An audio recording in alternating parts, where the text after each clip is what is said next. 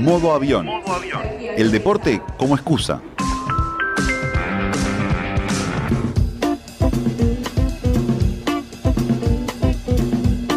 Vuelven los debutantes de la Copa Sudamericana. Ah, un Esas clásico de PDA. Columnas de modo avión donde escuchamos himnos de dudosa calidad, damos datos no del todo chequeados, consumimos horas de YouTube más profundo y traemos diseños gráficos alternativos, por llamarlo de alguna manera. Eh, vuelve ese viaje al interior más profundo de nuestra patria grande. Oh, qué lindo. Eh, la inmensa mayoría de los equipos que pasaron por esta columna no vamos a volver a escucharlo nunca más. ¿Quién se acuerda de Fuerza Amarilla? Yo no. La banana mecánica. Oh, ahora sí. ¿En qué anda la gente de Comerciantes Unidos? Que No jugó con hay que preguntarle River a una Cambado. ¿En qué divisional estará jugando el Patriotas de Boyacá? Qué lindo equipo. El Guavirá, que lo nombramos hace poquito. Ganó el fin de semana. El Deportivo Santaní. Emiliano Albín. Muyuk Runa. Juan Pablo Sorín. eh, Independiente de Campo Grande. ¿Dónde fue a parar? Todo eso. Y hoy, edición 2021.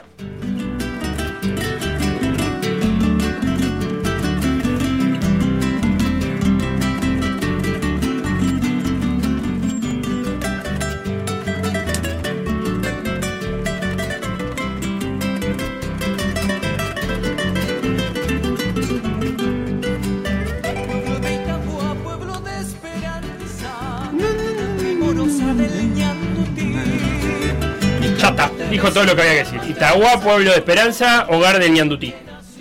Y, Ituagua. O, ¿Cómo es? Itagua. Itagua. Nos venimos para acá. Debutantes Copa Sudamericana 2021 que tiene una primera fase que es solamente nacional. 12 de octubre de Itagua, Paraguay. Ituagua. Itagua. Pero que no.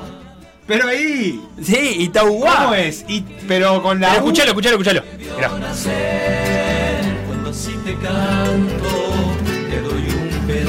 Justo no dijo Itagua, pará. pedazo grande de mi Ah, ahora cuando diga Itagua subí. Itagua.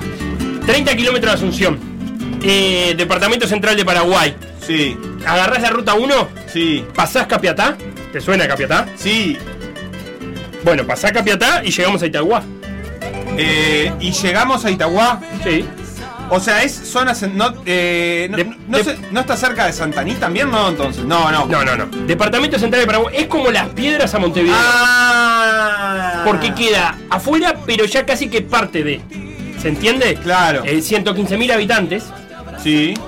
¿Y por qué además de ser las piedras, es las piedras? Literal. No me digas que. Sí, Ita es piedra. Ah. El prefijo Ita es prefijo ¿En guaraní? en guaraní.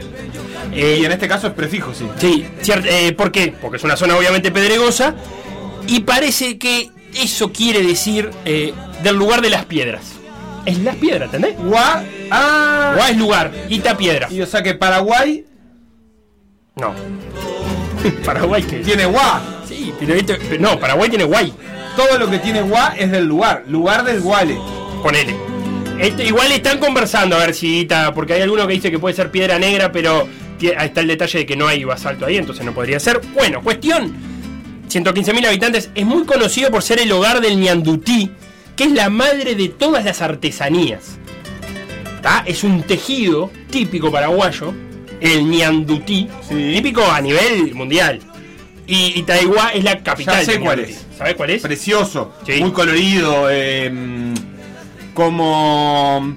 Tiene muchas veces la, como la forma de eso de. mm, Como esos Mandala. posavo- ¿Viste esos posavasos como que son como de lanita? Sí. Eh, Ubico perfectamente. Ese tipo. Que aparte tiene esos colores también. Tiene muchas veces esos colores, sí. Rojos, amarillos, Sí. azules. Eh, el ñandutí, ese tejido. Y además estuve viendo un documental eh, sobre un señor que iba, como el Rafa Villanueva, que va por los pueblos del interior. Y parece que también, si vas para Itagua, tenés que comer lampreado en lo de la tía Tona. La tía Tona es una veterana que Sí. te hace lampreado. El lampreado es una especie de buñuelo. Eh, la voy a buscar en Google. El A ver si- lampreado. restaurante de. No, este no lo tengo. no La tía. Tona. Sí. Pero ahí Es tenés el como un lampreado. buñuelo. Oh, pero fuerte, carne. Sí, sí, claro. Es tremendo plato. Eh, pesado. Tiene Pesado. pinta de pesado. Sí, sí. Está bien, de ahí viene el querido 12 de octubre y lo próximo que vamos a escuchar, Sebastián, A que ver. es el himno del 12 de octubre.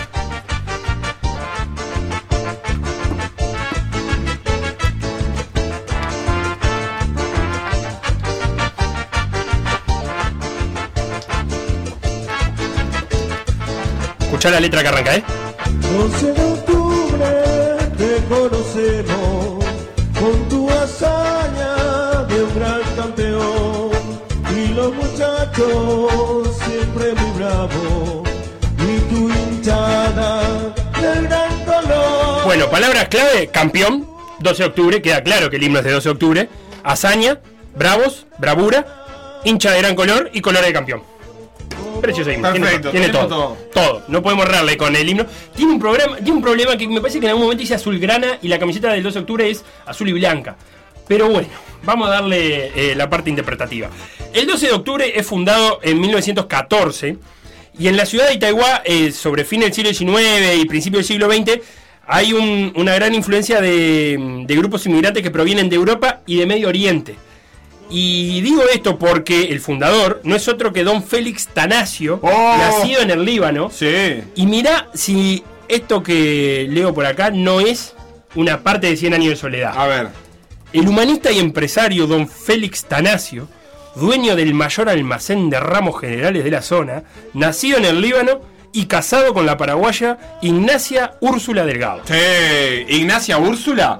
Era uno de los. Si no es de García Márquez, es de Vargas Llosa, de ahí no sale. Úrsula Vía. Sí, Eh, Úrsula Vía. Eh, Ignacia no creo que no, pero, pero, pero perfectamente podría, podría haber. Ese eh, hablamos de 1914.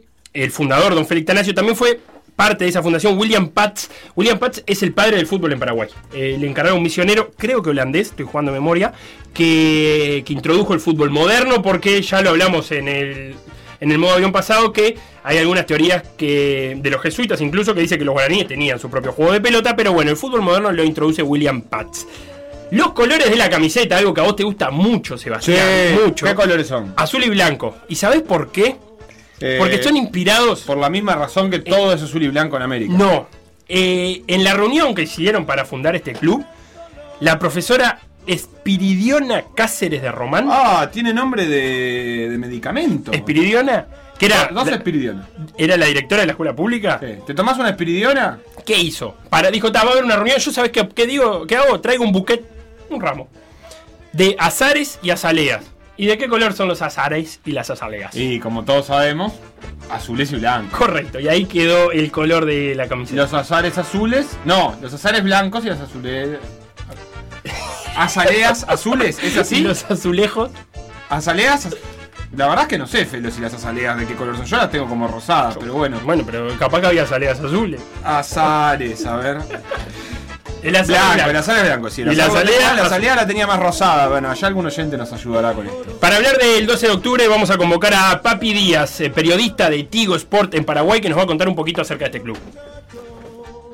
Eh, el 12 de octubre es un, realmente es un equipo eh, tradicional de, de los últimos 20 años, digamos, del fútbol paraguayo, ¿verdad? Los que crecieron eh, viendo fútbol paraguayo en los últimos 20 años, bueno, probablemente se acostumbraron a, acostumbraron a ver al 12 de octubre en primera división entre los años 2000, 2001, inclusive en el 2002, él logró su único título en, en primera división, que fue el torneo clausura, eh, que si bien no cuenta como un campeonato oficial, porque anteriormente el formato era ganador de la apertura, ganador de clausura y luego había un campeón absoluto que es el título que contaba, ¿verdad? En este caso, 12 de octubre fue campeón del torneo clausura ganando, ganándole la última fecha a Guaraní y luego creo que disputó el, si no me equivoco, disputó la final del el campeonato absoluto con Olimpia, Olimpia que lo perdió. Eh,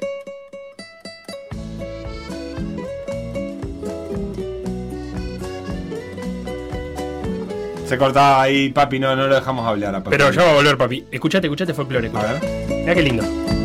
Estoy fuerte en folclore paraguayo para esta columna. Lindo Ah, el folclore paraguayo. lindo, y hay una nueva ola. Pregunta. Eh, ¿De contagio? No, una nueva ola de folclore. Escuchá, escuchá a Néstor Lo. Para que cada mañana recuerdes que alguien tan extraña Ay, qué lindo de que nuestra suena. tierra amiga. qué lindo. Ah, Néstor Leo caminando. Comiendo un lampreado y tomando tereré. Es mi sueño. El 12 de octubre, como decíamos, yo jugó una Copa Libertadores, le fue eh, bastante mal, eh, pero, pero jugó, ganó un partido en aquella ocasión, luego de salir campeón en el 2002. eh, y es el único club originario de la Unión de Fútbol del Interior que logró un campeonato, justamente ese 2002. Lugar de mm, semillero de Salvador Cabañas, Sí. Freddy Vareiro, Opa. Darío Verón, Sí. ¿Hasta ahí? Sí. bien, Edgar Báez Sí. eh, y el Chito Ayala. Mundialista dos veces, 98 y El- 2002. ah, el chito es Celso. Sí. Ah, bien. Ayala. Ayala. El, para- el paraguas Paraguas Ayala. Ayala, El el que- Ayala en el que Paraguay. Araujo conocía como en el PC Fútbol. El paraguas Ayala decía, Claro. lo relataba así. Pero no sabía que era Chito que le Le decía Chito. Chito. Eh, en, ese, en, ese, en esa Copa Libertadores del 2002 le ganó el Nacional de Ecuador el primer partido, en el debut. Pero está, compartía grupo con el América de Cali Santos, terminó quedando afuera, cuarto. Y después tuvo un andar un poco escabroso en las divisiones. En el 2014 jugó la A y fue el último año hasta ahora. Porque después descendió a la intermedia, que la B. Se fue a la C, jugó tres años seguidos en la C.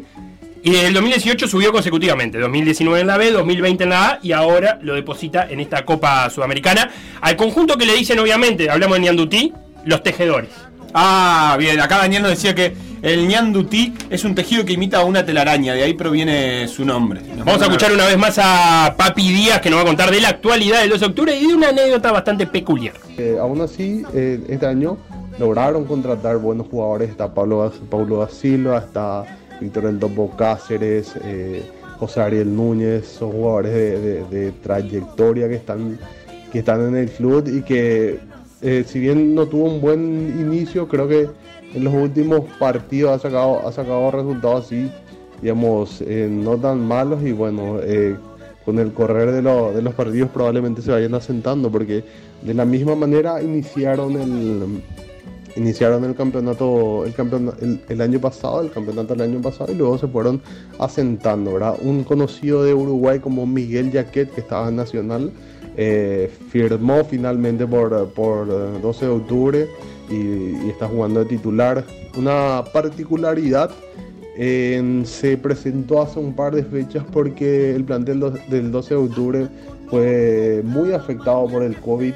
eh, 17, como 17 jugadores eh, tuvieron que, que aislarse por, por un contagio masivo dentro de un plantel. Creo que es algo que en lo que está en debe el club, porque fue una situación que se presentó el año pasado también, donde eh, inclusive tuvieron 35, como 35, 37 infectados. Bueno, una situación similar se presentó hace un par de fechas, lo que obligó a que el preparador de arquero y un ex arquero de, de- del fútbol de la primera edición fútbol paraguayo, inclusive de la selección, que es Nelson Bernal de 49 años, dispute unos minutos en la derrota 5 a 0 contra el, contra el Sol de América de Paraguay. ¿verdad? Ese es el 12 de octubre, quedó presentado y de Paraguay nos vamos a Venezuela. Es todo igual. No, señor, ¿cómo todo igual? Escucha, porque esta canción es para Venezuela. Preparé un día mi maleta con dolor, conservando la ilusión de volver con nuestra Silvio Rodríguez. De alguien que se va de Venezuela. Yo pensé que ibas a poner la canción de Pasión de Gavilanes. ¿qué? No, pero mirá cómo le canta a su patria. Es que mi piel siempre ha tenido tres colores De sol, de mar, de luchadores De sol, de mar y de luchadores. ¿Cómo es este cantante? Abel Pinto. De sol, de mar y de luchadores. Tres colores. Los colores de, de la Gran Colombia. No, ¿qué, qué, qué colores son los de.? ¿Qué? Sol, No, mar y luchadores. Venezuela. Claro. Está bien. Claro, el el, rojo, el azul, el azul y el amarillo. el mar, el, el amarillo, Colombia. el sol y el rojo, los grandes luchadores porque es la sangre. Se ve que tan buenos no eran. Para hablar, si vamos a hablar de fútbol venezolano, voy a tener que llamar siempre a nuestro especialista en fútbol venezolano, que es Gabriel Morales. Nos va a contar en este primer audio de los dos equipos que debutan en la Sudamericana. Felito, ¿cómo estás? Te mando un abrazo a ti y a todos los muchachos Por Decir Algo. Eh, la verdad me encanta cada vez que, que- que me contactan para hablar de fútbol venezolano, así que muy agradecido por eso. Bueno, en esta ocasión hay que hablar de dos equipos venezolanos que realmente representan muy poco para lo que es el fútbol de Venezuela, como lo es Metropolitano y Academia Puerto Cabello. Eh, son dos equipos que además de no tener una gran afición, eh, Academia Puerto Cabello tiene algún em, fanático ahí de, de la región. Eh, Metropolitano básicamente solamente lo van a ver los familiares, los dueños, los, eh, familiares, los jugadores y los directivos. Eh, pero además que son dos equipos que no son muy queridos en Venezuela por eh, los lazos de los dueños, por así decirlo. En el caso de Metropolitano, eh, es un equipo que, bueno, también Academia Puerto Cabello son dos, dos equipos que tienen alrededor de 10 años de fundado. que- Dos. Dos de equipo que tiene alrededor de 10 años. ¿Qué querés decir de Panamá? Que el otro que integraba la Gran Colombia, Sí, era Panamá. Ecuador, era Panamá, Sí, ya hablamos. que no mantuvo los colores No. de la Gran Colombia. No. Traidores. Ya hablamos de Panamá cuando Ay, debutó no, en Rusia. Se pusieron los colores del imperio. ¿verdad? Bueno, Metropolitano y eh, Academia Puerto Cabello, Sí, ninguno de los dos nada, equipos no. son muy queridos. Metropolitanos de la caraqueño, de la ciudad de Caracas, obviamente. Y nos va a contar Gabriel Morales también un poquito más del equipo Metropolitanos. En el caso de Metropolitano, es un equipo de Caracas, como les decía, en Caracas no hay muchos fanáticos del fútbol en general y los pocos fanáticos que hay le van al Caracas Fútbol Club, así que no tiene mucho, mucha fanaticada. Eh, pero un Metropolitano un equipo que ascendió dos veces a la primera división, nunca fue muy competitivo, eh, siempre estaba peleando ahí la parte media baja, hasta que el año eh, hace dos años, mejor dicho, llegó el profe José María Amor, un exjugador del fútbol venezolano, director en varias, director técnico de varias selecciones juveniles de Venezuela, fue el, el director de la sub-20 cuando estaba Rafael Dudamel como director de la selección nacional. Eh, además de eso, después que salió de la selección, se fue a dirigir al a Estudiante de Caracas, lo salvó del descenso. Y el año siguiente a salvarlo del descenso llegó a Metropolitano, hizo una muy buena temporada y se quedó a nada de clasificar a Copa Internacionales. Y el año pasado por fin se le dio, hicieron un muy buen torneo y lograron clasificar a lo que fue esta Copa eh, Sudamericana. Es un, equipo que no tiene grandes jugadores de renombre, ni mucho menos. Por ahí destaca Joan Moreno, eh, Joalvis Acevedo, Cristiana Rotonda, que es un jugador joven con bastante proyección. eh, Tito Rojas en el arco, tal vez. eh, pero no, mucho más que eso, más bien es un trabajo de equipo que, lo ha logrado sacar adelante y, y le ha resultado bastante bien al profesor eh, José María eh, Mor. Bueno, no tenemos mucho conocido en Metropolitanos. También debo decir que no encontré himno de Metropolitanos. Palito para, la creencia. Y hay dos motivos por los cuales Metropolitanos no es querido en Venezuela.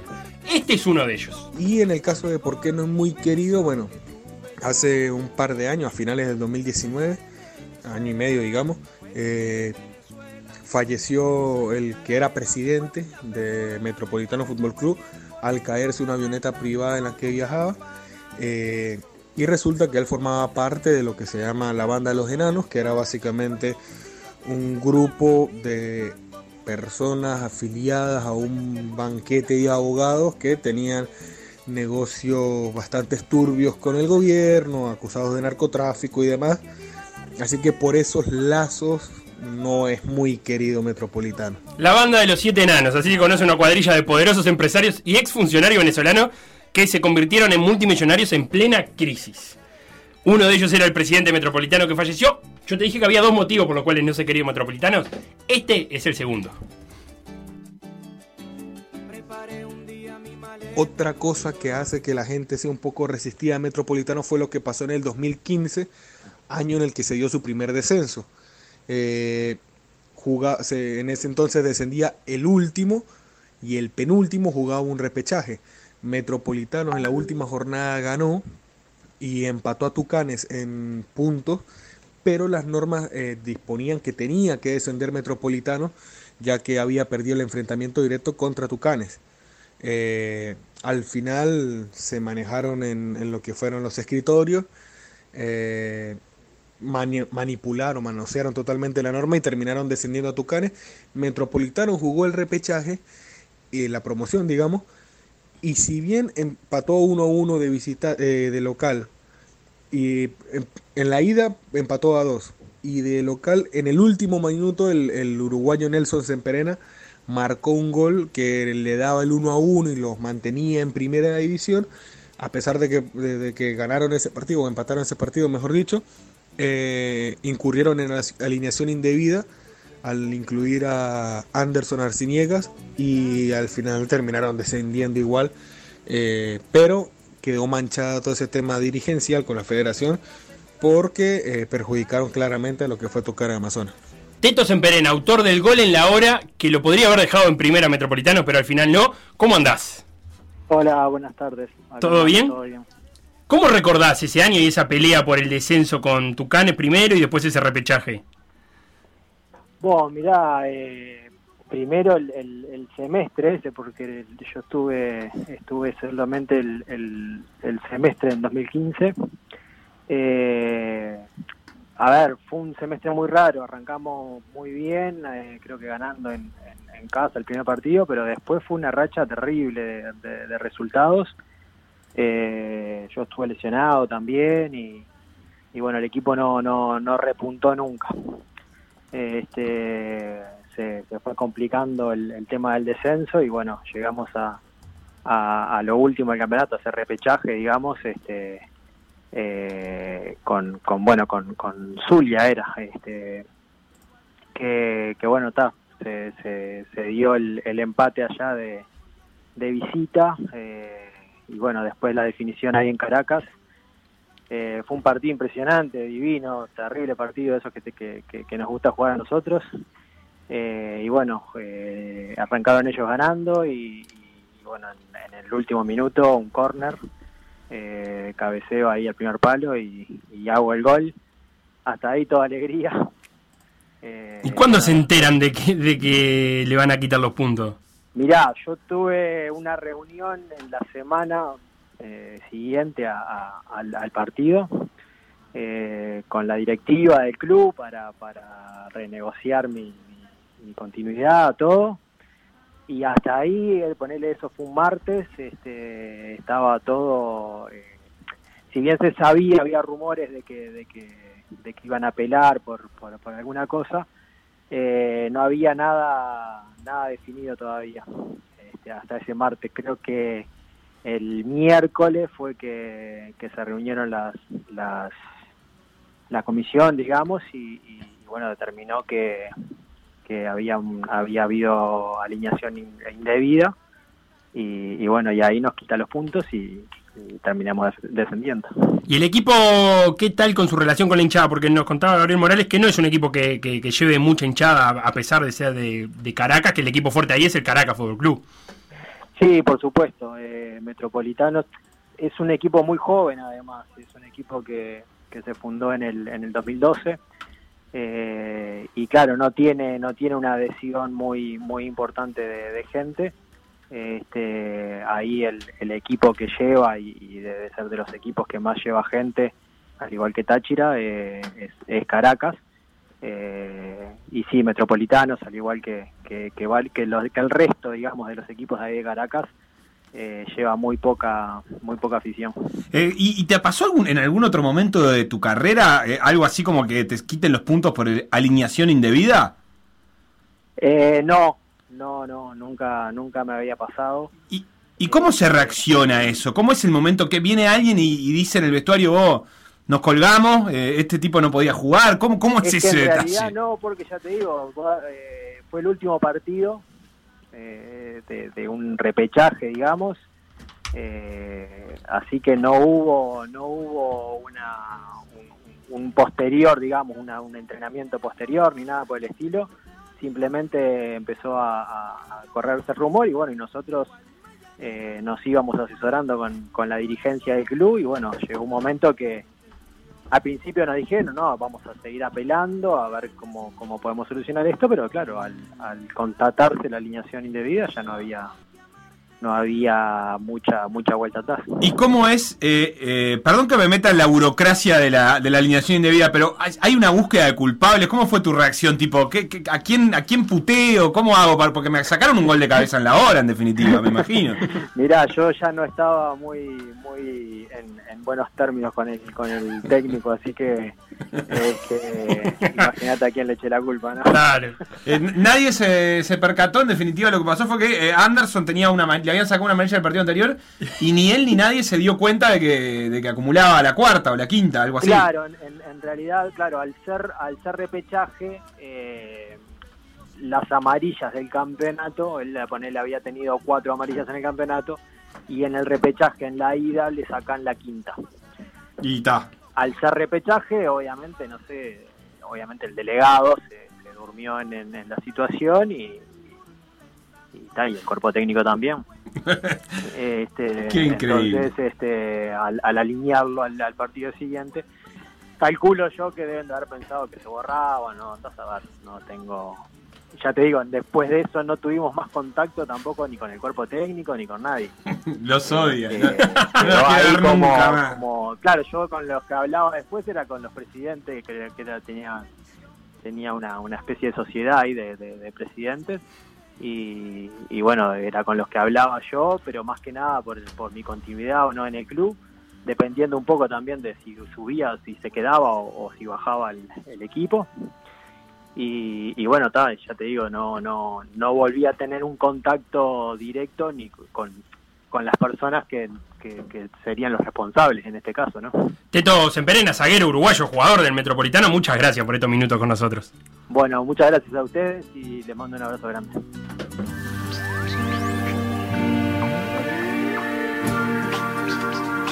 Mirá cómo arranca este himno. Rompe los esquemas, pone el alma, juega siempre a ganar. Tú puedes brillar.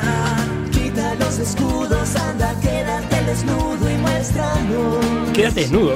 tu verdad. Muéstranos. Es ahora. Ah, no, no era, no era, perdón, perdón. Es el himno de Academia Puerto Cabello, tiene 10 años el cuadro, por ende el himno también es nuevo, como podrás notarlo. De Academia Puerto Cabello, seguimos en Venezuela, pero ahora nos vamos a ir ¿Una bandana? al Caribe, volvemos a escuchar a Sí, sí, Gabriel mami. Morales.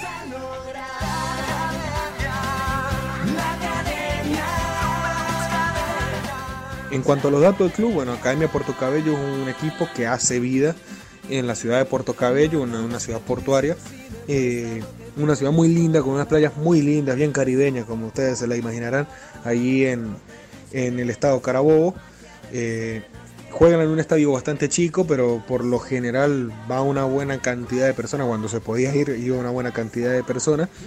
Al equipo lo dirige eh, Carlos Maldonado, eh, el, uruguayo Carlos Maldonado, que defendió los colores de la selección de Venezuela y que además es el padre de Giancarlo Maldonado, que seguramente ustedes lo tienen más en mente.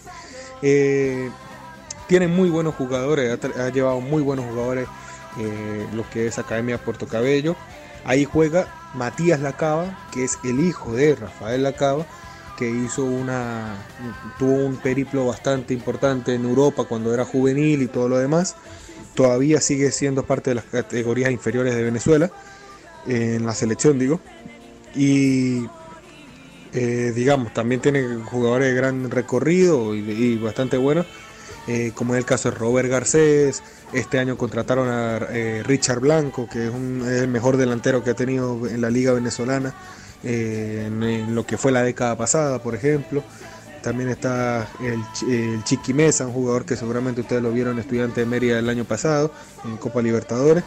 Eh, y un par de jugadores más de recorrido, Oscar Conde, que, es un jugador, en este caso un jugador joven, pero que ya es convocado con la selección de Venezuela. Lamentablemente se va a perder este partido porque se, se- se rompió el ligamento. Eh, pero digamos, tiene un, un equipo con bastante aplomo. También está William Lugo, que acaba de salir campeón en el torneo pasado. Eh, que pinta para ser bastante competitivo. Capaz, po- ¿por qué no? Poder trascender un poco en lo que es la Copa Sudamericana, por lo menos Listo. llegar a esa fase de grupo. Sudamericana puede llegar a la fase de grupo. Ya está, eso es lo que pasa con, Atlet- eh, con. Academia Puerto Cabello. Maldonado. ¿Te gustó eso? Giancarlo Maldonado. Bueno, y además eh, Puerto Cabello ascendió a primera, ascendían dos en un año y salió tercero y ascendió. Imagínate lo, lo bien que se lleva con los escritorios. Me encanta esto. Acá ¿Qué en viene Puerto después? ¿Qué Cabello. viene después? Ya quiero Bueno, mirá, mirá. Dame, dame un poquito de, de lo que viene ahora, Beto. Escuchá. Para mi hermosa. Sentimiento. Atento al grito, el grito de guerra de la canción, ¿eh? María Juana. María Juana la banda.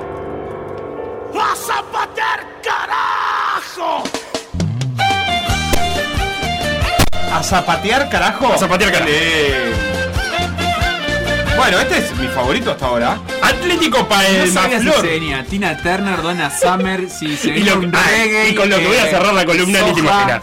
Atlético Palmaflor de la ciudad de Cocha, de la ciudad de la provincia de Cochabamba, ¿Qué es? Estamos escuchando Salá y Cochabamba. Mirá cómo suena. Te marcharás, quieres volar a otros cielos, Salai. No te preocupes, ya te puedes ir, pero recuerda tu infamia, Salai. Bueno, Atlético Palma Flor, fue, Palma Flor fue fundado el 10 de septiembre del 2008 con el nombre original de Club Municipal Vinto.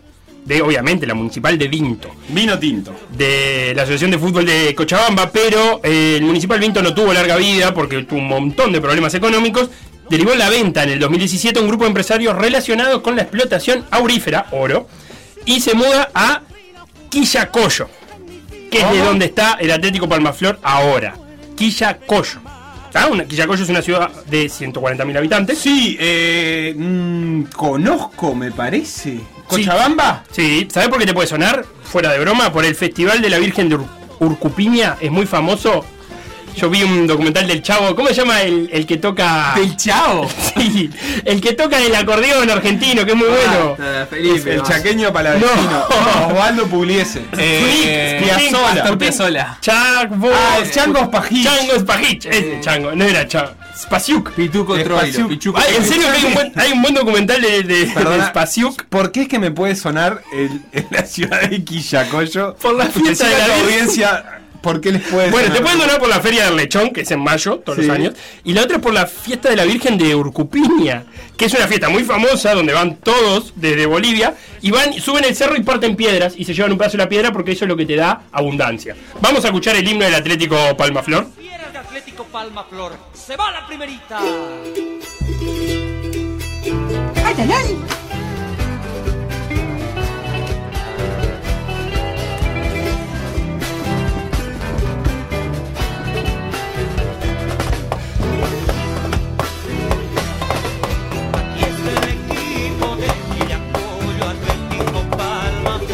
Bien, está ubicado el equipo. Puro corazón. Y la fiera, listo. Precioso. El himno Atlético Palmaflor que eh, en el 2019 fue subcampeón de la segunda división boliviana, ascendió a la A, salió octavo y por eso está acá en la Copa Sudamericana. Devolviendo, mirá lo que encontré, este dato. Devolviendo a Quillacoyo al fútbol profesional boliviano tras 41 años sin un equipo de Quillacoyo. El último, el Bata, ¿te acordás? En el 79. Obvio, te vuela la bata. Y es el tercer equipo de Cochabamba, provincia, de donde es el Wilserman y el Metalsan. ¡Eh! Pará, y el petrolero. Aurora. Y el petrolero. No, y el Aurora. El Aurora es el No más grande de Cochabamba. no estaba el o sea, después del Wilterman, pero del Wilterman, como. Falló la Wikipedia. Eh, no, el Aurora, el, el celeste, vino a jugar acá. Sí, yo sé cuál es el Aurora. ¿Con Rocha? Eh, Es el duelo de celestes. No jugó con, Pero capaz que no está en la. con. Cerro Largo. Con Cerro Largo, Aurora Cerro Largo, primera fase de Copa Sudamericana hace unos años. ¿Con quién vino a jugar el Aurora? ¿Cómo olvidar? No sé con quién vino a jugar el, Eh, el- no, te- el Aurora. respetalo porque es el cuadro del que yo soy hincha. Incluso ¿Ah, llegué sí? a hacer planes para. Eh, ¿Tenemos tiempo? No, me voy a cerrar esta columna con lo siguiente. Porque fui a jugar al Aurora. Sí, bueno. La, la banda María Juana de Cochabamba Sí. Son los parodistas bolivianos. Poneme, poneme el último, nos vamos a ir con esto. Escucha esto. Mirá lo que encontré. ¿Está? Ma- María Juana, escucha esto. Patria. Escucha recitado. El sentimiento de esa Bolivia que amamos tanto, que nos apasiona tanto. Final de parodia. Y todas aquellas personas Sube, sube el loco Abreu. Recitado. que simplemente vamos a prometernos bailar, bailar como locos. Bailé como locos. Vivir. Vivir. Después de que salgamos de todo esto. Hay un poco Yamandú Cardoso también, medio Es es voy a estar Ahora. Mira. Denis Elías. para darte el abrazo más grande del mundo. Claro. Sí, Te señor. queremos mucho y gracias por acompañarnos esta noche mágica. Un poco José Sin María ese también. sentido, estoy temblando de esa emoción. No modula Estoy bien. temblando de tanta magia. Y así de mágicos somos los seres humanos, es por eso que debemos cuidarnos. Pero mira cómo sube esto. No importa raza, color, no importa nada, somos humanos. Somos habitantes de este planeta. Ah. Y al año, señores, Sí, sube, al año que viene volveré a bailar Decime si no es parodia. por ti. ¡Es parodia! ¡Mirá! Sentimiento. Pero le está dando una idea a, escucha, escucha. a los parodistas. No le tiene que cambiar la letra, ¿Cómo se ¿entendés? llama? El año que viene lo traen. Morenaderos están ahí vibrando, Idilio se llama lágrimas. la canción. Hay que un cantito. pa- No, ¿y el, el artista? Suenan las matracas, Suenan las matracas. suenan las matracas de este María Juana. pobre corazón. ¡Ese! Denis Elías! Ma, ma, María Juana, ma, ma, ¿Para que sube? Porque ahora va a contar. No sé si cuenta en el momento exacto de la A la canción. cuenta de tres, como siempre lo hemos hecho. Dos, tres. Faltó. De mi amor. Y ojo que sube, porque a esto explota. Es, es principio de la retirada de parodista, ¿entendés? Un poco largo. No, no, y ahora va porque el recitado lo que pasa es que lo tenía. Y ahora, ojo que viene. ¿Cómo le gusta el pianito, no? En la intro de este, Está este grupo. Hubo aplausos. ¡A bailar! ¡Carajo!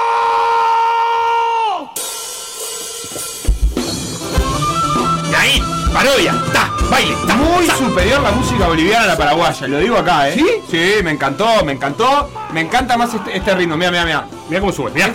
Una mezcla de Iron Maiden con la Urbanoa Carrero. Y con Soledad Pastoruti también.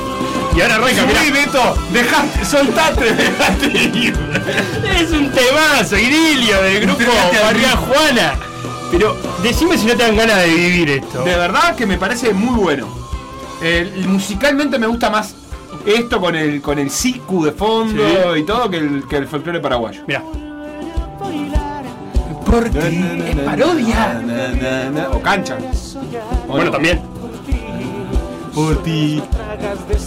Así pasaron entonces los cuatro de estos equipos debutantes, hay más, ¿eh? 12 de octubre, Metropolitanos Academia, Puerto Cabello y Atlético Palma Flor. La gente se copa y te dice, sí, sí, cíngaros, están er, totalmente tomados hoy, me encanta, dice José. Eh, capa que rescata esa frase de quédate desnudo y muestra tu verdad. Era del himno del tinto, ¿cómo era? Del De- Puerto Cabello, ¿no? Del, puer- del Puerto Cabello. Eh, Puerto Cabello. Alguien que dice que no vayamos a entrevistar a Chilaver. No. Eh, alguien recuerda Cerro Largo, Aurora 2012, primera internacional, participación internacional de Cerro Largo y quedó afuera con el tercer equipo de camiseta celeste más poderoso de Bolivia. Ahora por acá, Ah. Conrado decía, esto es como si Rafael hubiera nacido en Uruguay y lo hubiera descubierto Pinocho. Sí, es algo así. Mira qué lindo esto. Llévate la Felo.